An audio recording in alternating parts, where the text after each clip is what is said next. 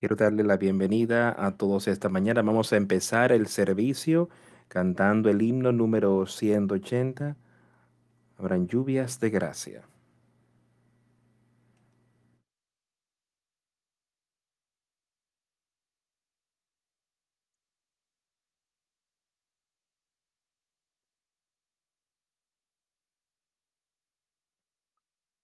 Dios nos ha dado promesa. Lluvias de gracia enviaré. Dones que os den fortaleza. Gran bendición os daré. Lluvias de gracia. Lluvias pedimos, Señor. Mándanos lluvias copiosas, lluvias del consolador. Cristo nos dio la promesa del Santo Consolador. Paz y perdón y pureza para su gloria y honor. Lluvias de gracia. Lluvias pedimos, Señor. Mándanos lluvias copiosas, lluvias del consolador.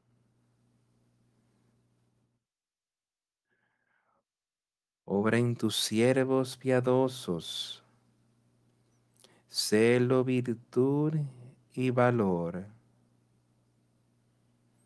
dándonos dones preciosos, dones del consolador. Lluvias de gracia, lluvias pedimos, Señor. Mándanos lluvias copiosas, lluvias del consolador.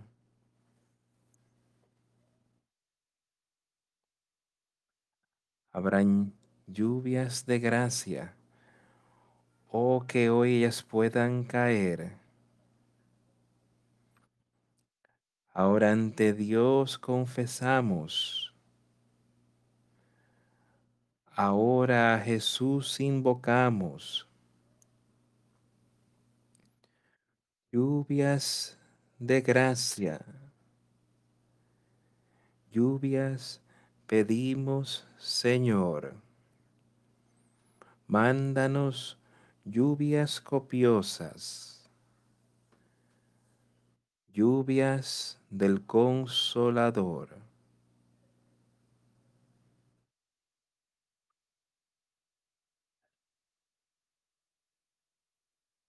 La misericordia de Dios el Padre. Su misericordia es para siempre, para el justo. Su misericordia es para siempre. Es lo que el salmista dice pero eso es solamente para el justo, para siempre. Su misericordia está siendo derramada sobre todo el mundo hoy, permitiéndole que vivan aquí en su tierra, donde sea que sea. Y su misericordia está ahí para todos aquellos que quieren aceptarle.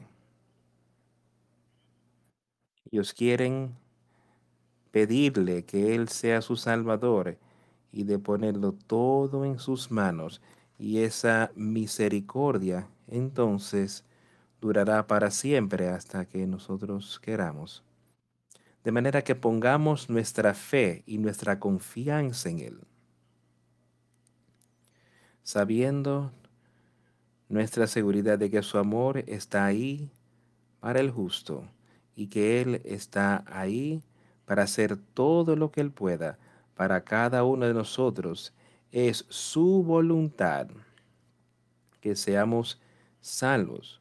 Ahora, es nuestra voluntad de que nosotros le aceptaremos, es nuestra voluntad de que nosotros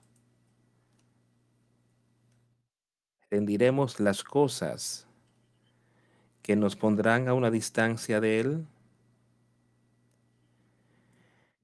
Él dice que aquellas cosas se interpondrán entre nosotros y Dios. Él dice que te pondrán a una distancia de Él, cuando nosotros deberíamos estar acercándonos cada día. Lo que deberíamos tratar de hacer es acercarnos a Él. ¿Qué debo hacer hoy, Señor?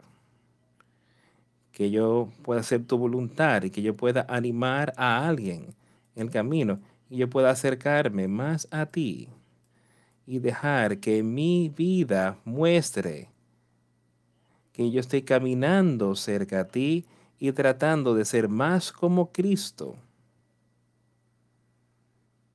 que lo que el mundo está haciendo. ¿Qué estamos haciendo cuando hablamos de esto mucho? ¿Estamos tratando de ser más como Cristo o estamos tratando de parecernos más al mundo? ¿Son mis acciones más como el mundo o más como Cristo? Las cosas que yo digo, las cosas que yo hago. Donde sea que yo voy,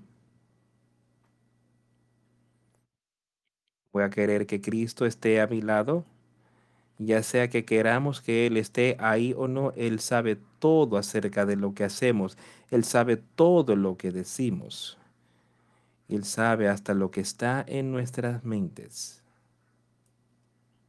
Solo piensen como sus discípulos. A medida que ellos caminaban en algún momento, tenían algo que estaban discutiendo pero Cristo ya conocía todo al respecto. Y él le preguntó, ¿qué ustedes discutían en el camino? Ellos tuvieron que decirle las cosas. Él sabe todo acerca de nosotros. Solo pongamos nuestra fe y confianza en Él, donde debería estar hoy, no en el hombre. No es tus buenas obras. Si hay algo que es hecho bueno dentro de alguno de nosotros, es por el Espíritu del Espíritu Santo que hace la obra en nosotros. Entonces pongamos nuestra fe y confianza en Él y andemos con Él. Y todo lo que hacemos, todo lo que digamos y continuemos siendo fuertes en su espíritu. Yo he ido aquí a una de las epístolas de Pedro y vamos a leer de ellas. Cuando pensamos en Pedro y en quién él fue, él apenas era un pobre pecador, alguien que no era considerado como grande en la sociedad, nada. Pero quiero que solo pienses en las cosas en las que Dios lo utilizó, los errores que cometió. Hubo veces donde Jesús simplemente le llamó la atención. Cuando una vez Cristo le estaba diciendo de lo que estaba a punto de acontecerle, cómo él sería crucificado, ser arrestado y todas estas cosas. Y Pedro dijo, no así, Señor, no sea así. Y el Señor lo miró y le dice, quítate delante de mí, Satanás. Porque no, lo que estás tratando de hacer es interferir con la obra de Dios. Por esto es que yo he venido aquí a la tierra esta es la obra de Dios y tú estás tratando de interferir. Eso es básicamente lo que él estaba diciéndole. Quítate delante de mí, Satanás. Y si hay algo en nuestra vida con lo que no estemos de acuerdo con la palabra de Dios, si hay cualquier cosa que Él está mandando a su pueblo a hacer y no estamos de acuerdo con Él, no estamos escuchándole, estamos rechazándolo, entonces no somos diferentes que Pedro. Y él dice, quítate delante de mí, Satanás. Es la obra de Satanás que estaba en Pedro, que no estaba dispuesta para que la obra de Dios fuera hecha, la, la voluntad de Dios fuera hecha en la tierra en ese momento. Lo que está en nosotros hoy es que hubo otro tiempo ahí donde todos sabemos cuando Pedro negó al Señor tres veces. Pero antes que Cristo ascendiera al cielo, Él les dio instrucciones específicas a Pedro. Primeramente le preguntó, Pedro, ¿me amas? Y él sí, te amo. Entonces apacienta mis ovejas. Y le preguntó otra vez, de hecho le preguntó dos veces más, y Pedro ya estaba casi ya destrozado, pensó, tú sabes que te amo. Se apacienta mis ovejas. Lo que él quería darle a entender a Pedro era, Pedro, deja que tu amor sea fuerte más que cualquier otra cosa. Ahora yo quiero que tú utilices ese amor para ir y predicar y enseñarle a mi pueblo aquí en la tierra. Lo que venga sobre ti, yo te ayudaré a atravesarlo. Ámame, Pedro. Ten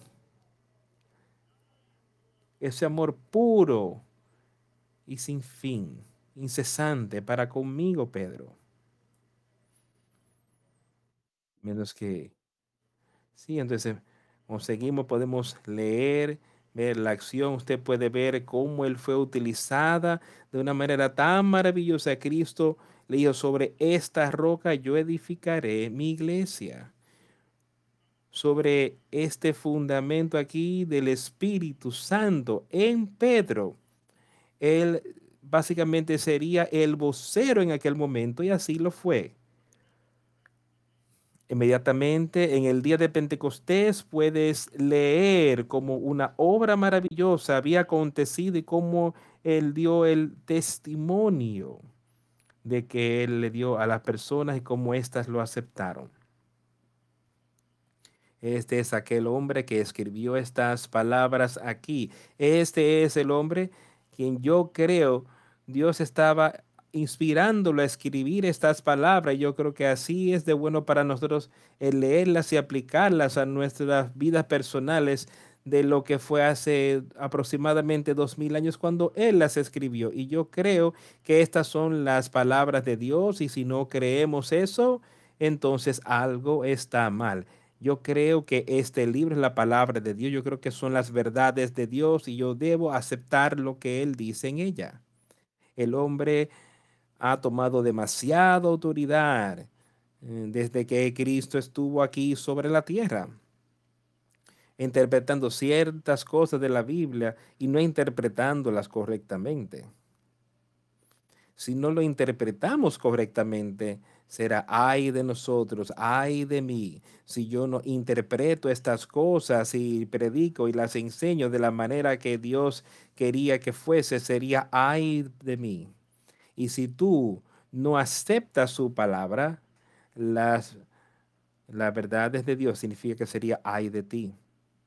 Entonces pongamos nuestra fe y confianza en Él esta mañana y leamos de algunas de las cosas que hizo este hombre o cómo él estaba alentando a otros. Esto fue más adelante ya en su vida, pero Podemos pensar en cualquier otra cosa, cosas maravillosas que él hizo, como él fue a donde Cornelio, cuando él fue a algo en lo cual él nunca había estado involucrado antes, pero Dios le mostró. Y esto es lo que quiero que ustedes hagan, Pedro.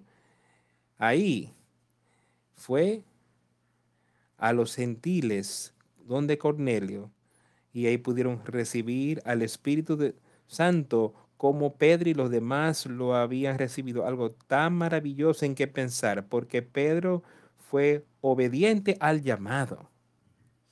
Estas personas podían oír la palabra, entonces ellos fueron obedientes a la palabra de Dios. Y entonces por ellos todos haber sido obedientes, recibieron al Espíritu Santo. ¿No es eso algo maravilloso en que pensar hoy? Que esta oportunidad está ahí para cada uno de nosotros hoy, así como lo fue para ellos. No podemos ser obedientes tal como lo fue Pedro. Pedro cometió errores, como ya hemos señalado algunos, pero también caminó cerca. Yo creo que desde el día de Pentecostés, en adelante sus errores fueron pocos, Pablo le dijo sobre otro error que él cometió. Pero yo creo que Pedro estaba tratando de acercarse más y más al Señor. Yo creo que él terminó en una buena condición. Yo creo que él pasó al paraíso y está ahí con Dios y con Cristo. Él estaría haciéndonos seña para que vengan aquí amigos, oigan la palabra, escuchen la palabra, acepten la palabra, vivan conforme a la palabra. No vivan conforme a la carne, sino vivan por la palabra de Dios. Este es el capítulo 2 de Primera de Pedro. Él está hablándole a estas personas, animándolos, alentándolos de que ellos necesitaban vivir. Yo creo que leeremos solamente un par de versículos. Vamos a empezar en el versículo 23, el cual dice así,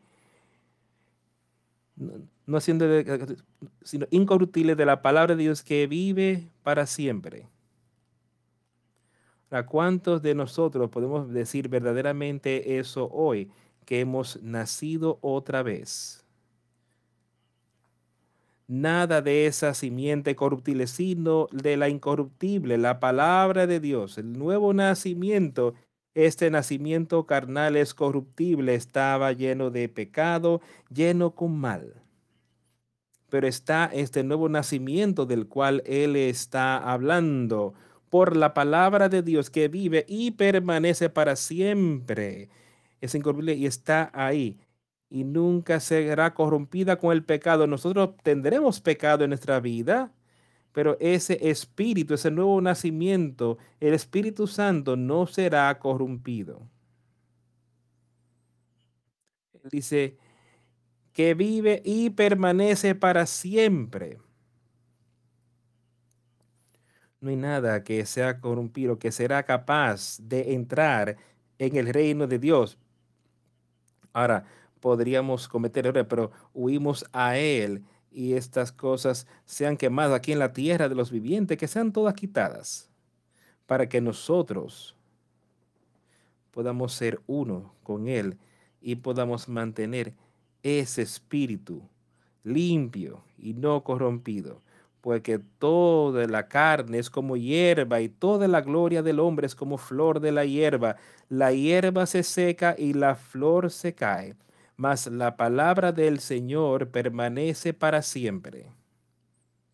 Y esta es la palabra que por el Evangelio os ha sido anunciada.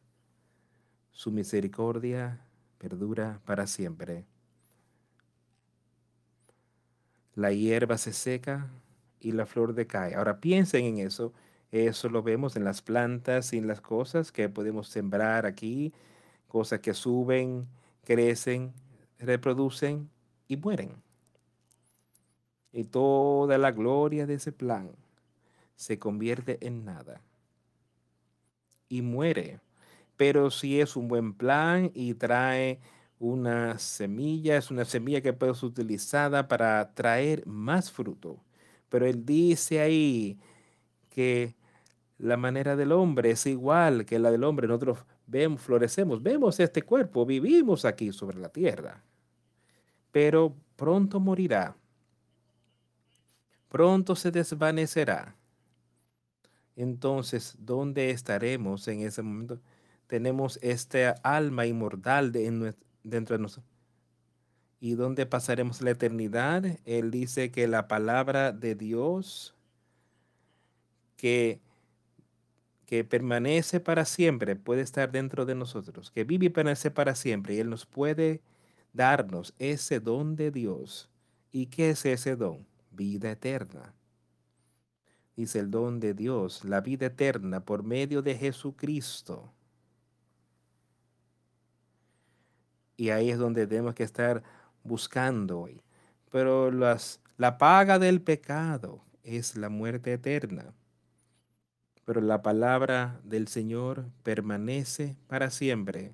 Y esta es la palabra que por el Evangelio os ha sido anunciada.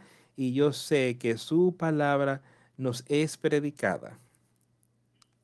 Su palabra está aquí en este libro y eso es lo que se habla, eso es lo que se lee, ese es el discurso que encontramos.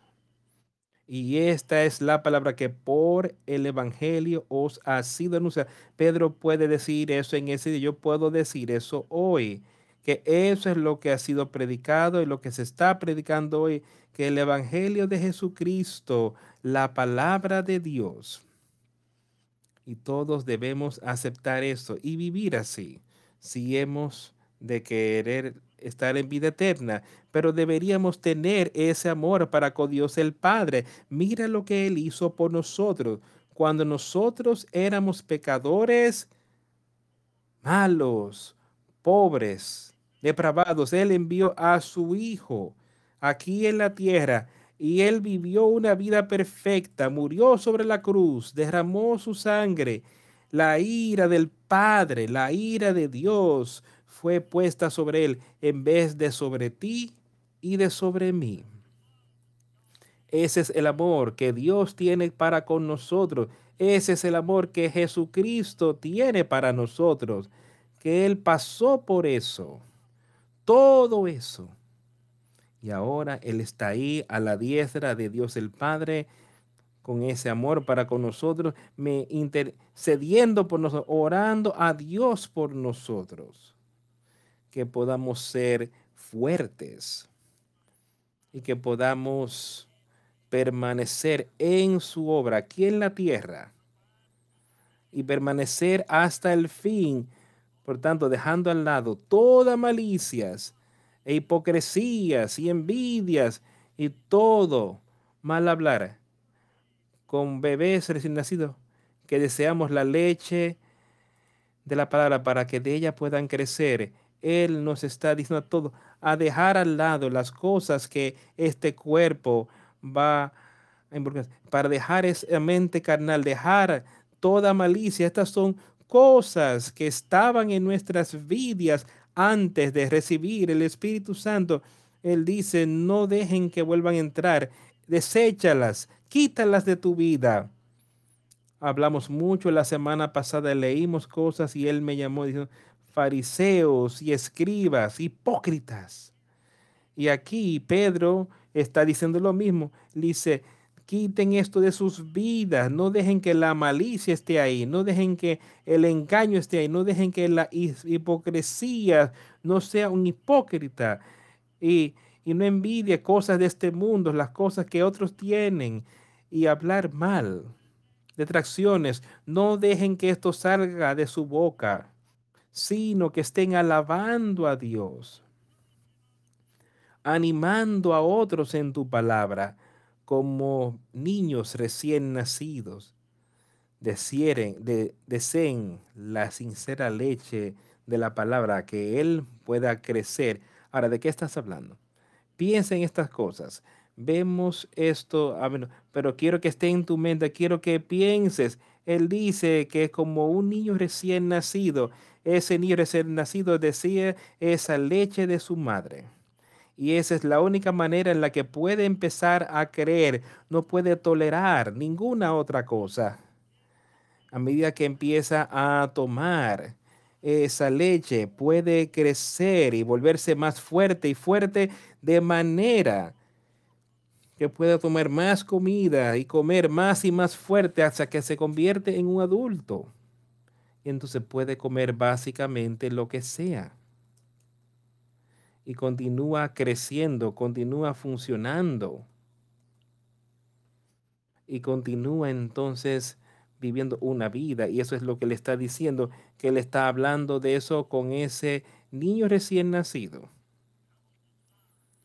Nuestro deseo, así como ese tiene ese deseo y si no lo consigue, va a estar llorando, va a estar haciendo todo lo que sabe para dejarle a las personas saber que está incómodo y eso es lo que nosotros necesitamos estar haciendo. Si estamos creciendo como deberíamos crecer, deberíamos estar clamándole a Jesucristo. Y dejarle saber y entender que nosotros no estamos cómodos en nuestro estado actual, en nuestro estilo de vida, que no estamos cómodos con eso. Ahora necesitamos crecer espiritualmente. Alimentanos esa leche espiritual, esa palabra espiritual. Si así es, que tú has probado que el Señor es de gracia. ¿Tú has probado eso? ¿Tú has sido sanado? Es la pregunta que hacemos. ¿O has nacido otra vez? ¿Tú tienes ese espíritu incorruptible dentro de ti hoy? Él dice, ese es el caso de ser así, que tú ya has probado el hecho de que el Señor es un Dios de gracia. Tú has probado esto hoy espiritualmente cuando salimos y, y vemos, alguien podía preparar una comida para ti, tú te sientas, la comes, te das cuenta que tiene este maravilloso sabor y tú ves que va a ser maravilloso para ti. Va a estar lleno con nutrientes y todo tipo de cosas que ayudarán a este cuerpo a crecer y a estar alerta. Nosotros vemos esto y queremos ser parte de eso. Decir, esto es realmente bueno. Hemos probado el Espíritu Santo y entender cómo eso es bueno para nosotros y como que estamos viendo y viendo las comidas que Él ha preparado para nosotros, el Evangelio que Él tiene aquí para nosotros, que vemos esto como una maravillosa comida, que podemos leer y hablar de ello y comunicarnos con nuestro Señor y Salvador y ser fortalecidos con su Espíritu. Y ser capaces de traer ese buen fruto, sembrar en ese buen suelo para que podamos producir buen fruto.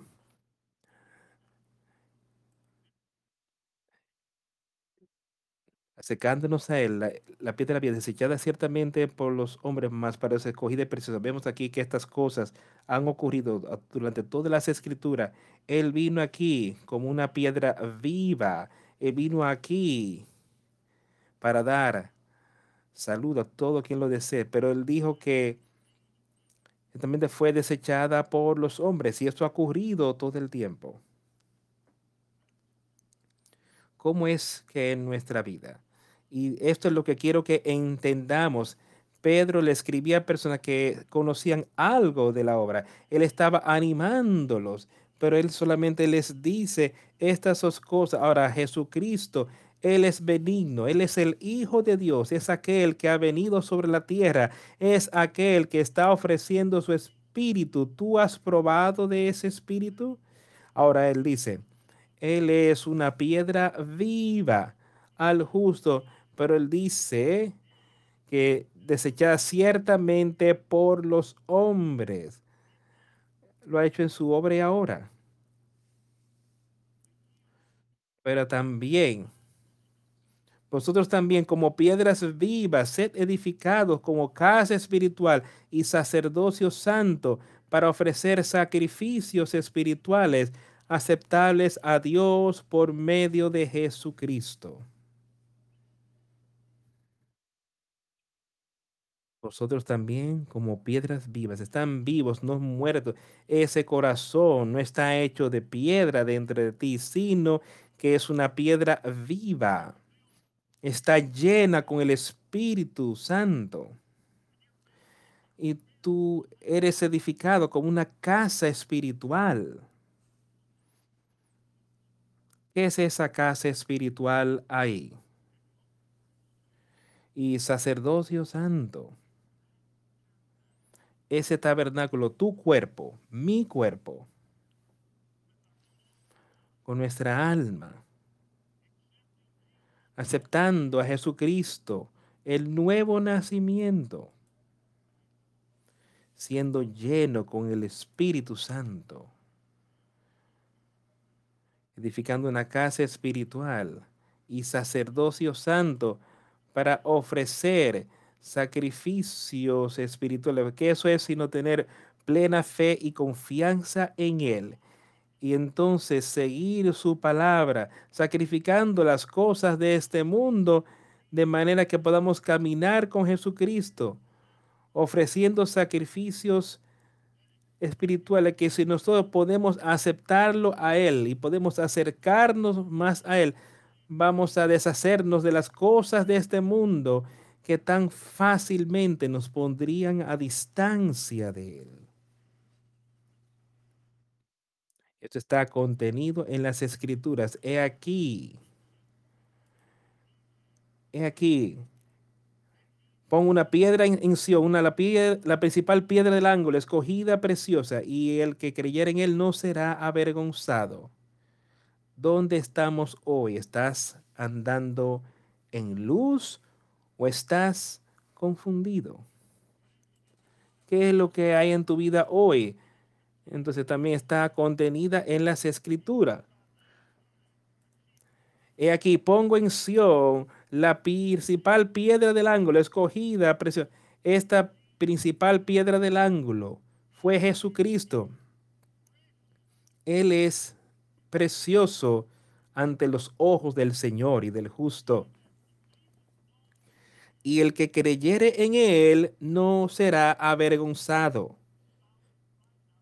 Él dice, yo te daré conocimiento, te daré entendimiento espiritual. Solo vuelve y piensa en todas las personas de las que se escribe en este libro que podemos ver que Él les dio ese entendimiento espiritual y no fueron, no se avergonzaron de su obra. Pedro, mírala, como cuando Él recibió ese Espíritu Santo, Él no estuvo confundido acerca de estas cosas. Yo estoy seguro de que él cometió errores, pero él no estaba confundido o avergonzado sobre lo que el hombre necesitaba hacer para tener vida eterna, para huirle, huir hacia Dios por medio de Jesucristo nuestro Señor. Él es la puerta, Él es el único camino, no hay otro camino, amigo mío. Podríamos intentar de hacerlo de alguna otra manera, pero estaremos un fracaso absoluto si ese es el caso por, con nosotros. Dice, yo soy el camino y tenemos que tener ese nuevo nacimiento, nacer de nuevo. Al menos que un hombre naciera de nuevo, él no puede entrar en el reino de Dios. El hombre ha intentado de entrar de todo tipo de maneras y ellos han sido absolutamente destruidos, pero aquellos que entran conforme a su palabra han visto victoria y tú y yo podemos ver victoria hoy a ti porque para aquel para vosotros pues los que creéis él es precioso pero para los que no creen la piedra que los edificadores desecharon piensen eso. Para vosotros pues lo mismo es, la, aun cuando él la desecharon aun cuando ellos no la aceptan, eso no lo desalienta para nada. Él sigue siendo el Hijo de Dios. Él sigue siendo nuestro Salvador. Ahora, para vosotros, pues, lo que creéis, Él es precioso. Para aquellos que creen en Jesucristo y síguele oye tu palabra. Y entonces, Él es precioso para ellos. Ellos quieren acercarse más y más a Él. Quieren que Él esté en su vida y en todo lo que ellos hacen. Ellos quieren tener las cosas del mundo, esa mente natural. Quieren sacarse esa mente natural y quieren crecer y estar más cerca y ser preciosos para Él. Pero, pero aquí dice, y piedra y roca de caer porque tropiezan en la palabra, siendo desobedientes, a lo cual no fueron también destinados, lo que no lo siguen a él. De eso él está hablando cuando él dice, pero aquellos que son desobedientes, siendo desobedientes, que no siguen su palabra. Él es la piedra que desecharon los edificadores pero entonces lo hacen la piedra angular. Y aun cuando tú lo desechaste y tú no permitiste que este espíritu entrara a ti, y tú edificar sobre eso. Sigue estando ahí. Y la humanidad está usando eso. Los justos están usándolo para tener vida eterna, están aceptándolo como la piedra angular, la piedra del ángulo, Jesucristo, y están viviendo por ella. Y la piedra de tropiezo y la roca de ofensa, aún para ellos que tropiezan siendo desobedientes, a lo cual fueron también destinados. Pero ustedes son una generación escogida y le está hablando de dos grupos diferentes de personas aquellos que rechazan, rechazan la palabra de Dios, aquellos que no creen que Jesucristo es el Hijo, aquellos que no quieren cumplir con su palabra en el día de hoy. Dice que Él es una piedra de tropiezo y tropiezan con su palabra. Ellos tropiezan por las tentaciones porque no tienen el poder a sobreponerse a ellas y ella es una roca de ofensa. Ellos se ofenden por su palabra. Aún para ellos que tropiezan con la palabra, siendo desobedientes, a lo cual también fueron destinados. Pero tú, el justo, tú, ustedes, aquellos que han tenido el nuevo nacimiento, más vosotros sois linaje escogido, real sacerdocio, nación santa, pueblo adquirido por Dios, para que anunciéis las virtudes de aquel que os llamó de las tinieblas a su luz admirable. Ahora, en esto es que yo quiero que todos pensemos hoy, cada uno de nosotros. Vamos a hacer el esfuerzo para ser parte de ello y la única manera en la, lo único que tenemos que hacer para ser parte de eso es poniendo nuestra fe y confianza en Jesucristo. Nuestra fe y confianza, plena fe y confianza, y después pedirle a Él, y después vivir en conformidad. Mas vosotros sois linaje escogido, han sido escogido. Cuando vamos a Él, Él opta por darnos el Espíritu Santo. Son una linaje escogido, real sacerdocio apartados como familia de Dios, coherederos con Jesucristo, real sacerdocio, somos parte de ello, una generación escogida, parte de esa familia real de Dios el Padre, nación santa, siendo llenos de, siendo parte de, de esa iglesia espiritual de Dios un pueblo adquirido, peculiar, especial, uno a los que Dios les ha derramado su amor especial, que les ha dado ese nuevo nacimiento. De eso es que Él está hablando. Eso es ese pueblo adquirido, un, un grupo especial para que anunciéis las virtudes de aquel que os llamó de las tinieblas a su luz admirable. ¿Todavía sigues andando en tinieblas o está tu mente iluminada con esa luz admirable, esa luz que está brillando sobre ese, ese camino derecho y angosto? En este hay muchos que han sido, hay muchos que han sido engañados. Ahí hay todo tipo de maneras por ese sendero, a ese lugar celestial. Hay muchas maneras en las que seremos probados y tentados para que se nos saque de ese camino para ser destruidos por Satanás. Dice que hay muchos anticristos. Dios, Cristo lo dijo, aun cuando estaba sobre la tierra, hay muchos falsos maestros. Él dice, no seáis engañados, que ningún hombre os engañe. Ustedes pueden ser parte de ese real sacerdocio ustedes pueden ser parte de esa iglesia espiritual de Dios el Padre, un pueblo adquirido para que anunciéis las virtudes de aquel que os llamó de las tinieblas a su admirable. ¿Es eso lo que estás haciendo cada día, alabando la obra de Dios en ti?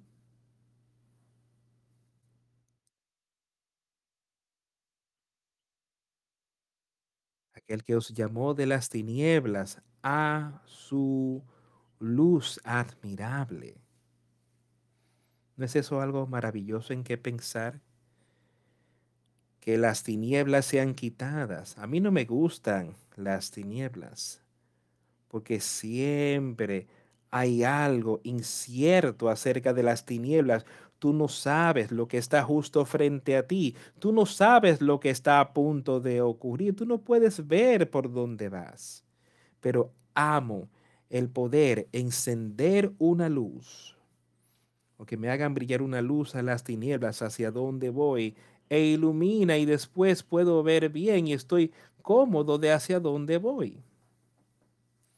Y de eso es que Él está hablando aquí, que ustedes han sido llamados de esas tinieblas y ese nuevo nacimiento, las luces han sido encendidas sobre esa luz espiritual, sobre esa piedra preciosa y esto va a durar, durar para siempre. Y ese sendero está brillando, resplandeciendo con esa luz. Su luz admirable y las tinieblas, esa tiniebla espiritual quitada de tu camino, de tu vida. que en tiempos pasados, vosotros que en otro tiempo no erais pueblo, pero que ahora sois pueblo de Dios, que en otro tiempo no habías alcanzado misericordia, pero ahora habéis alcanzado misericordia. Y así fue con toda la humanidad.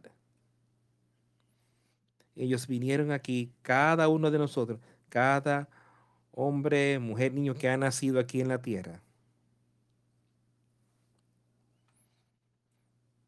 Y el espíritu de Satanás. Nosotros heredamos eso.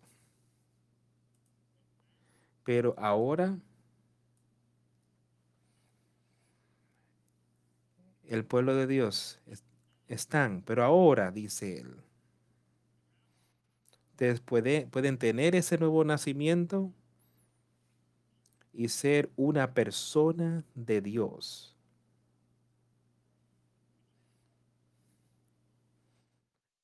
Antes no habían alcanzado misericordia, pero ahora habéis alcanzado la misericordia de Dios el poder de Dios, la misericordia, nuestros pecados sido quitados, nuestros pecados siendo pagados por Jesucristo. Amados, yo os ruego como peregrinos y extranjeros, que os abstengáis de los deseos carnales que batallan contra el alma. Y de eso hemos estado hablando en esta mañana. Ahora él sigue contándonos sobre estas cosas, manteniendo, ahora han sido sacados de tinieblas, ahora están en esa luz admirable de Dios. Ustedes han sido hechos nuevos y ahora Él está animándonos a todos nosotros y animando a estas personas. Él dice, amados, yo os ruego, les suplico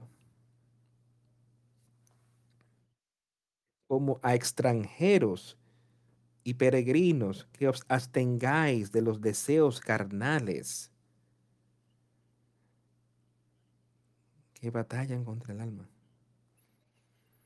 Como peregrinos, vamos rumbo a la ciudad celestial, un peregrino de Dios, abstengáis de los deseos carnales. No dejes que los deseos de la carne te desvíen de la, la concupiscencia de los ojos, la concupiscencia de la carne. Todas estas cosas, dicen él, no deje que te lleven, que batallan contra el alma, con esa parte espiritual que está dentro de ti. Eso es una guerra constante para el justo. Pero quiero que todos recordemos lo que Él ha hecho por nosotros para que podamos sobreponernos él dice, yo os he dado un espíritu de poder. no un espíritu de debilidad, sino un espíritu de poder, espíritu de poder que vencerá todas las cosas, que vencerán a Satanás. Yo os ruego, como a extranjeros y peregrinos, que os abstengáis de los deseos carnales que batallan contra el alma, manteniendo pues, buena vuestra manera de vivir entre los gentiles, para que en lo que murmuran de vosotros como de malhechores, glorifiquen a Dios en el día de la visitación al considerar vuestras buenas obras. Aun cuando las personas podrían hablar contra ti, deja que esa luz brille, deja que ese espíritu sea fuerte en ti, que brille de manera que ellos puedan verlo que por tus buenas obras ellos puedan glorificar a Dios en el día de la visitación. Que ellos puedan mostrar, de que puedan ver lo que Dios ha hecho para ti y poder aceptar eso mismo en ellos, de manera que ellos puedan tener eso también. Someteos a toda, a toda institución humana por causa ya sea al rey como a superior y a los gobernadores, que, como por él enviado para castigo de los malhechores y alabanza de los que hacen bien. Y someteos a, a, las cosas de este mundo, a institución humana, a las autoridades de este mundo, siempre y cuando no entren en conflicto con las leyes de Dios. Dice, someteos a estas cosas pues es la voluntad del Señor que con hacer bien hagáis callar la ignorancia de los hombres insensatos, caminando cerca de Dios, y así saber que Él os ha dicho que Él escribirá estas cosas en nuestro corazón, no seremos avergonzados en su palabra. Todas estas cosas Él nos dará. Entonces, si es necesario que nosotros nos comuniquemos con aquellos que son insensatos y aquellos que están tratando de rechazar la palabra de Dios, el Espíritu Santo dentro de nosotros lo podrá hacer que de manera que tú puedas silenciar la ignorancia de los hombres insensatos como libres, pero no como los que tienen la libertad como pretexto para hacer lo malo, sino como siervos de Dios. Tú eres libre, libre para hacer todas las cosas, lo que quieras hacer aquí sobre la tierra, tú eres libre de hacerlo. Pero Él dice, pero no utilizando tu libertad como pretexto para hacer lo malo, sino como siervos de Dios, utilizando ese nuevo espíritu utilizando este fuego que quemará el pecado en ti, todo lo que es pecado que está sobre ese fundamento precioso de Jesucristo. Utiliza ese fuego para destruirlo. No trates de simplemente decir, yo voy a continuar viviendo en lo mismo. No, no, no podemos hacer eso. Él dice, alejémonos de las concupiscencias de la carne. No dejemos que esto continúe en ti. Como libres, pero no como los que tienen la libertad como pretexto para hacer lo malo, sino como siervos de Dios, utilizar ese espíritu como lo haría un siervo de Dios. Un serviente de Satanás estaría aquí diciendo, ¿qué tan lejos puedo llegar en pecado y aún así ser parte de la obra de Dios? Y eso no va a funcionar, simplemente sería, sería más y más lejos en el pecado, pero el justo se estará mirando y va a decir, ¿qué tan cerca puedo llegar a Dios de manera que yo no esté participando en este estilo de vida de, de lujuria que antes tenía y de alguna manera yo no, de ninguna manera dejaré que eso esté en mi vida, para nada. Honrad a todos, amad a los hermanos, temed a Dios, honrad al rey. Criados, estad sujetos, sujetos con todo respeto a vuestros amos, no solamente a los buenos y afables, sino también a los difíciles de soportar. Él está diciendo a estas personas, nos está dando a todos una manera de vivir.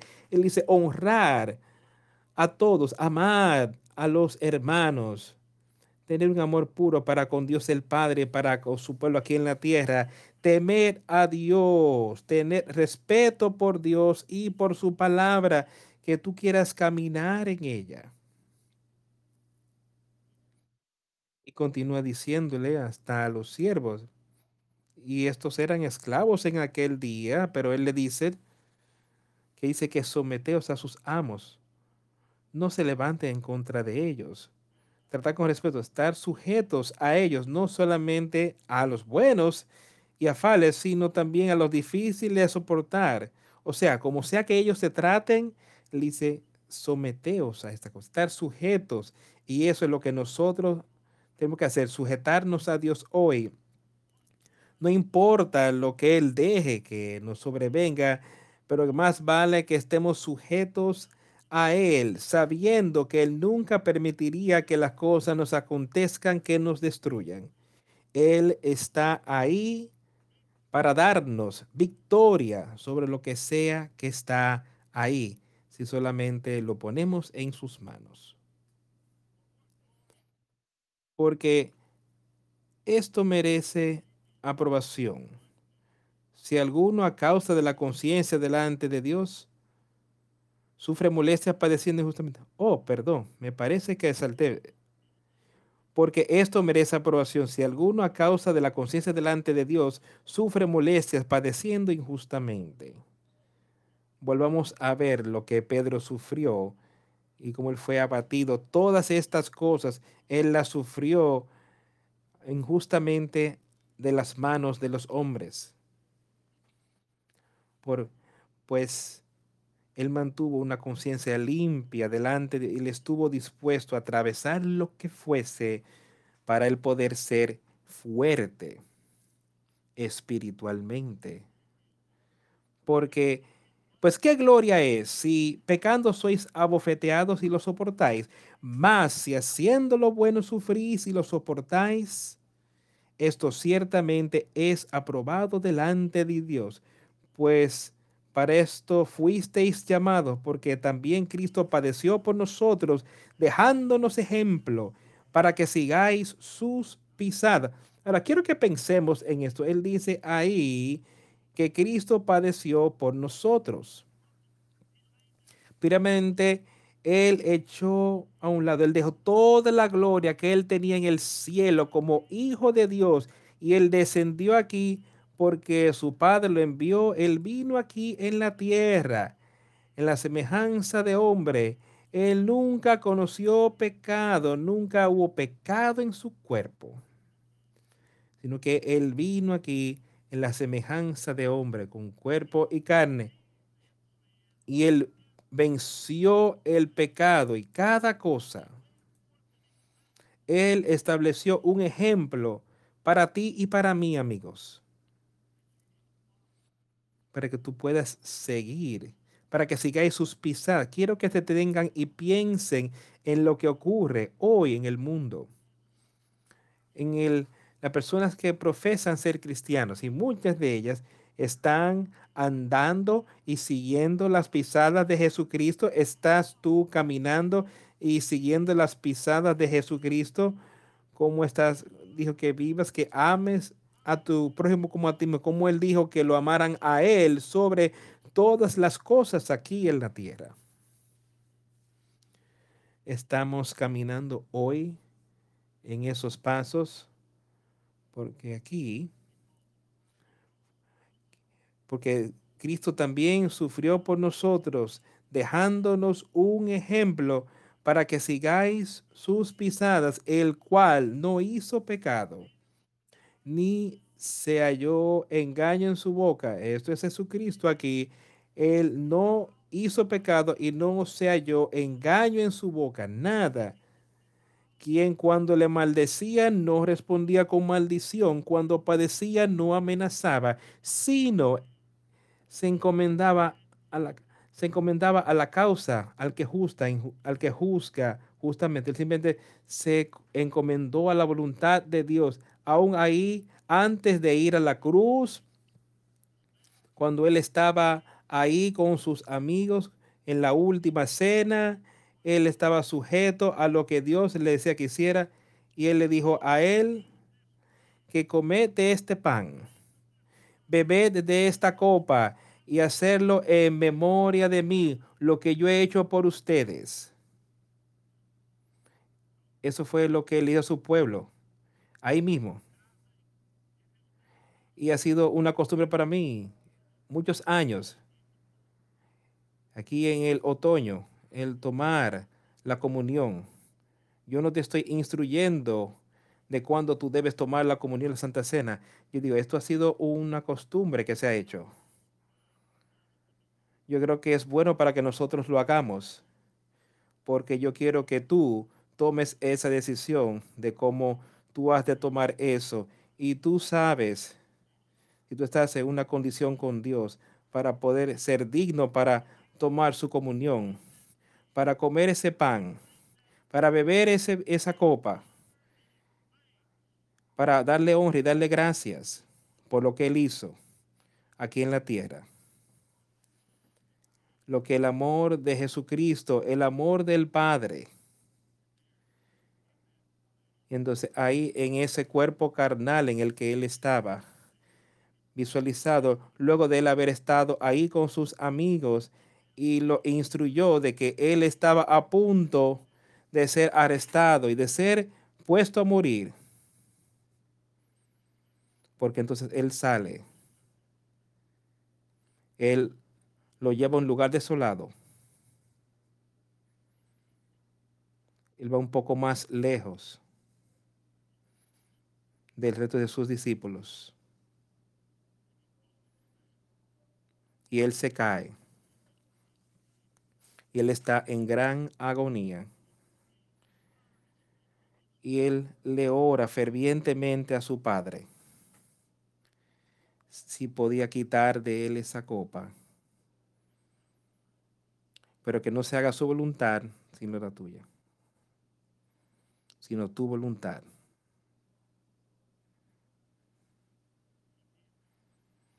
Él hizo esto a causa del amor que él tenía y no había pecado para nada en él.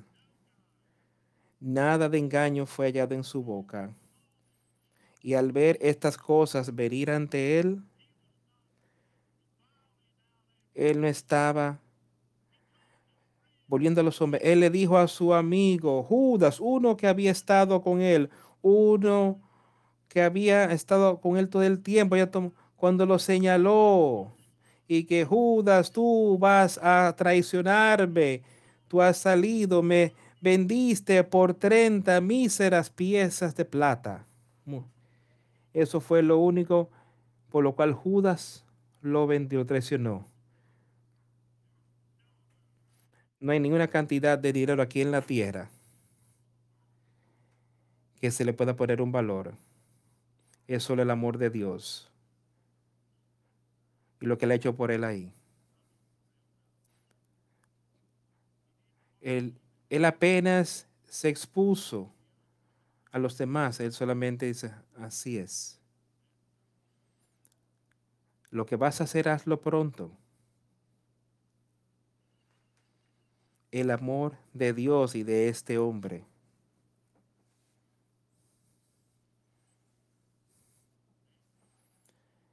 Que Él llevó nuestros pecados sobre sí en la cruz, que nosotros, siendo muertos al pecado, muertos a los pecados, vivamos a la justicia y por cuya herida fuisteis sanados.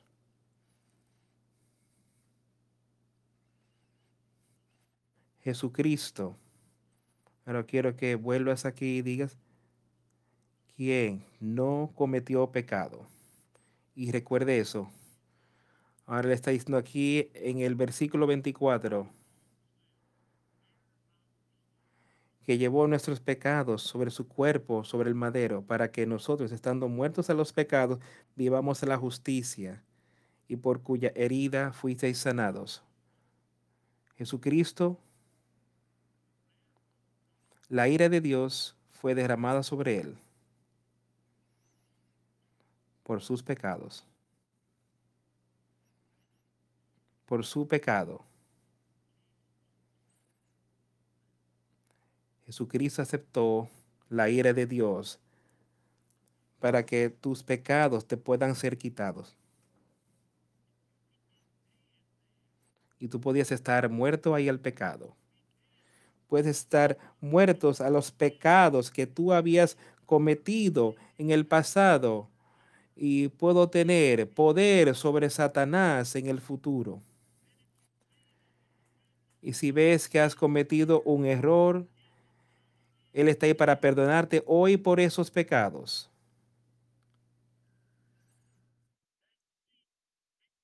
Que nosotros, estando muertos al pecado, pudiésemos vivir a la justicia otra vez estamos muertos de estos pecados y hemos tenido ese nuevo, nuevo nacimiento, estamos andando más en pecado. Odiamos ese pecado. Odiamos eso todo, quien sea que sea. Y especialmente en nuestro propio ser, nosotros lo odiamos y no permitiremos que permanezca dentro de nosotros para nada. Debemos vivir a la justicia y por cuya herida fuisteis sanados. Heridas, los azotes que Jesucristo soportó antes de ser clavado en esa cruz, ya que fue ahí, ahí atado y siendo azotado, tomando los latigazos y los golpes que desgarraban su carne debido a tus pecados. Y Él fue a la cruz debido a tus pecados. Pero Él fue levantado de esa tumba, victorioso. Satanás no pudo retenerle ahí. Él fue resucitado a vida otra vez y ahora nosotros podemos ser resucitados a la vida y no ser muertos más en esos pecados. Nosotros resucitamos a vida eterna porque Él vive hoy. Tú y yo podemos vivir espiritualmente y ser resucitados, tener ese nuevo nacimiento siendo muertos al pecado, vivir a la justicia. Ahora, así es como estamos ahora, muertos a los pecados y viviendo una vida justa y por cuya herida fuisteis sanados. Porque vosotros erais como ovejas descarriadas, pero ahora habéis vuelto al pastor y obispo de nuestras almas. Cada uno de nosotros, no importa quién usted fue, usted fue esa oveja, que estaba descarriada, alejándose del rebaño. Usted estaba fuera del rebaño de los justos. Cuando naciste aquí en la tierra, estuviste fuera de este rebaño, tú te desviaste. Pero ahora, aquellos que aceptaron a Jesucristo, ahora regresan al pastor y obispo de vuestras almas. El pastor y obispo es Jesucristo, Dios el Padre. Y ese es quien puede mantener nuestra alma ahora, guardarla del pecado, que va a guardar nuestra alma de manera que podamos tener esa vida eterna de la que hablamos ahí mismo en el principio, que podamos tener eso. Ese versículo 23 del primer capítulo, naciendo de nuevo ahora, no de una simiente corruptible, sino de una incorruptible por la palabra de Dios que vive y permanece para siempre. Eso es lo que podemos tener ahora. De eso es que Él está hablando aquí, donde Él dice, porque ustedes eran como ovejas que descarriadas, pero cuando recibimos ese nuevo nacimiento, ahora hemos vuelto al pastor y obispo de nuestras almas. ¿Y a qué hace ese pastor y obispo? Él trae a todas estas ovejas al rebaño y las protege las protege de todo el daño que vendría. Toda esa oveja no tiene ninguna protección. Es todos, hay todo tipo de depredadores allá afuera, pero siempre y cuando es que ese pastor esté ahí, este pastor se va a encargar y este pastor va a destruir cualquier depredador que llegue. Y eso es lo que Él nos está diciendo hoy. Sed de buen ánimo. Yo he vencido al mundo, es lo que Él está diciendo. Sed de buen ánimo. Yo venceré en ustedes. Pero ustedes ahora, cuando han tenido ese nuevo nacimiento, lo han aceptado a Él. Ahora tienen a Dios el Padre y a Jesucristo rodeándote. Ellos están ahí para protegerte espiritualmente, amigo mío. Él es el buen pastor. Él, él, los otros huirán cuando llegue el tiempo.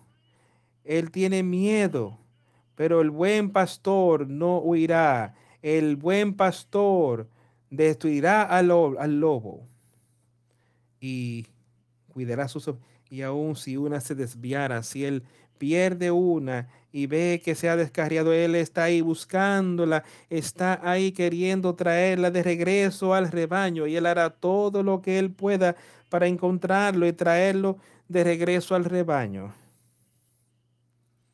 No seáis, no perdáis el ánimo, no desaniméis.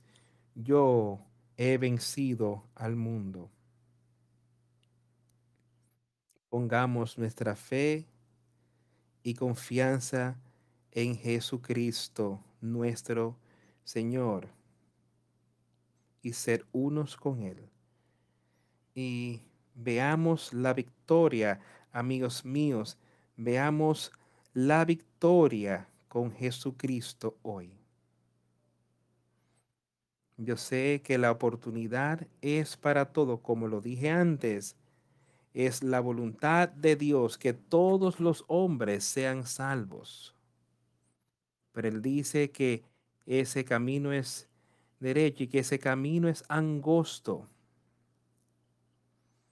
Dice que son pocos los que lo encuentran. Seamos parte de esto. Dice, ese camino ancho a la destrucción está ahí. Dice que hay muchos que caminan hacia él. Seamos unos con Dios, con Dios el Padre. Seamos uno con su pueblo aquí sobre la tierra. Aceptémoslo como su salvación, como la piedra angular. A ustedes los que creen, Él es precioso, pero a aquellos que son desobedientes, la piedra que rechazaron los edificadores, aquellos que aunque la han rechazado, se convierte en la cabeza del ángulo, la cabeza del ángulo. Pero ustedes son un linaje escogido, escogido de Dios, para ser un hijo de Dios, para ser herederos con Jesucristo. ¿Puedes imaginarte estas cosas en tu corazón? ¿Tú entiendes la plenitud de lo que estamos hablando? No dejes que Satanás te engañe.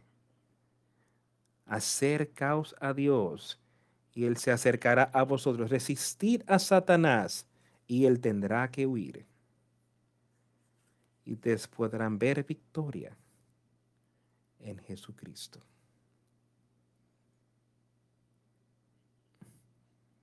Con esto daremos fin a este ser.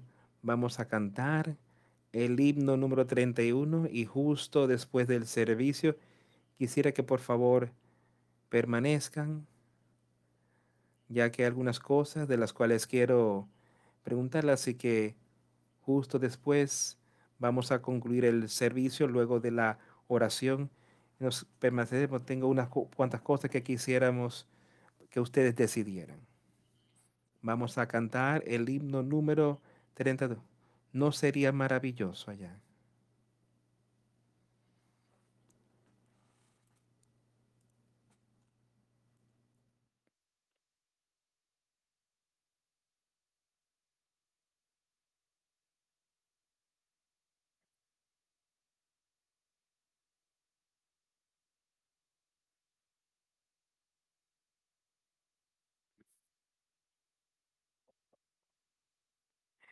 Finalizados las tribulaciones y las preocupaciones de la tierra, ¿no sería maravilloso allí?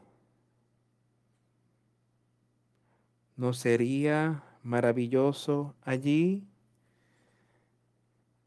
Sin ninguna carga, sin ningún pesar.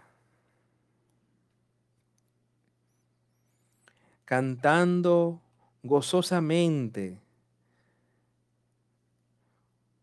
¿O no sería maravilloso allí?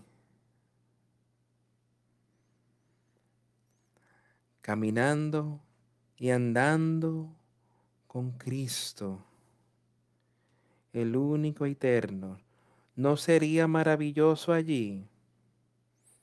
Alabando, adorando al inigualable eterno.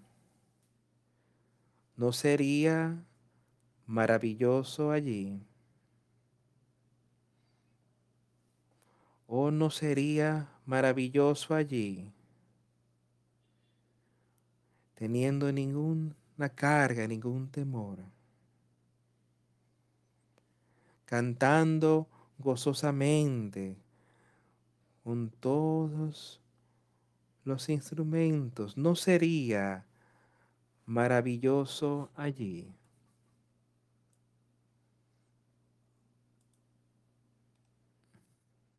Ahí donde la tempestad jamás nos azotará. ¿No sería maravilloso allí? De seguro para siempre el Señor nos guardará. ¿No sería maravilloso allí? ¿No sería maravilloso allí? No teniendo ni cargas que llevar,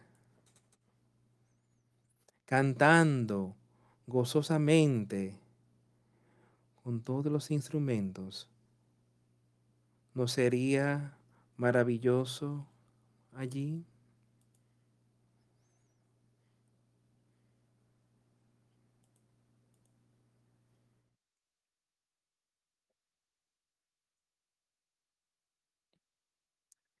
Presento a Dios el Padre por medio de Jesucristo, a nuestro bendito Salvador.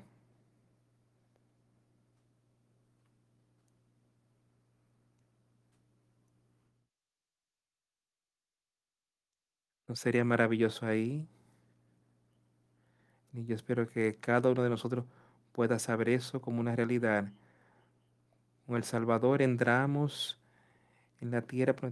¿No sería maravilloso allí el fin de las cargas y las preocupaciones de la tierra, el fin de todas las cargas aquí sobre la tierra y siendo capaz de entrar en esa ciudad celestial. Qué hermosas palabras de luz de las que hemos hablado hoy. Quiero animar a cada uno de ustedes a que los pongan en las manos del Señor caminen con Él, estar muertos a las cosas de este mundo y vivas para las cosas espirituales de Jesucristo y de Dios el Padre. Estar vivos, no estéis muertos. Un cuerpo muerto para nada sirve. Si estamos muertos al pecado, eso significa que ese pecado para nada sirve en nuestras vidas pero vivos para con Dios, vivos para las cosas espirituales aquí en la tierra. Estamos triunfantes, estamos creciendo, podemos lograr las cosas que se necesitan lograr, pero más que nada, podemos dejar que ese espíritu nos dirija en todo lo que hacemos, porque estamos vivos al Espíritu de Dios. Poner vuestra fe y confianza en Él. Oremos. A Dios el Padre, te pedimos hoy que seas con cada uno de que esté batallando hoy espiritualmente. Aquellos que están andando en tinieblas, a dejar que esa luz brille a su alrededor, dejar que ellos vean cuán maravilloso puede ser tu espíritu en ellos. Que ellos puedan aceptarte. Y te damos gracias por todo lo que tú has hecho por nosotros. Gracias por tu Hijo. Te damos gracias por la oportunidad que tenemos de tomar la comunión y de poder darte las gracias y el honor el honor a tu Hijo por lo que tú has hecho por nosotros. Que podemos tener vida eterna, podemos tener poder sobre el pecado, después de estar muertos al pecado y estar vivos a la justicia, porque tu Hijo vivió.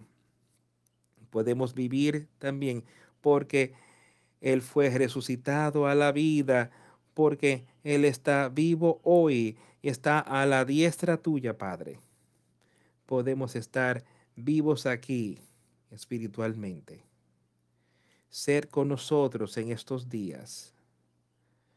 Que tu espíritu sea más fuerte que nosotros. En el nombre de Jesús hemos orado.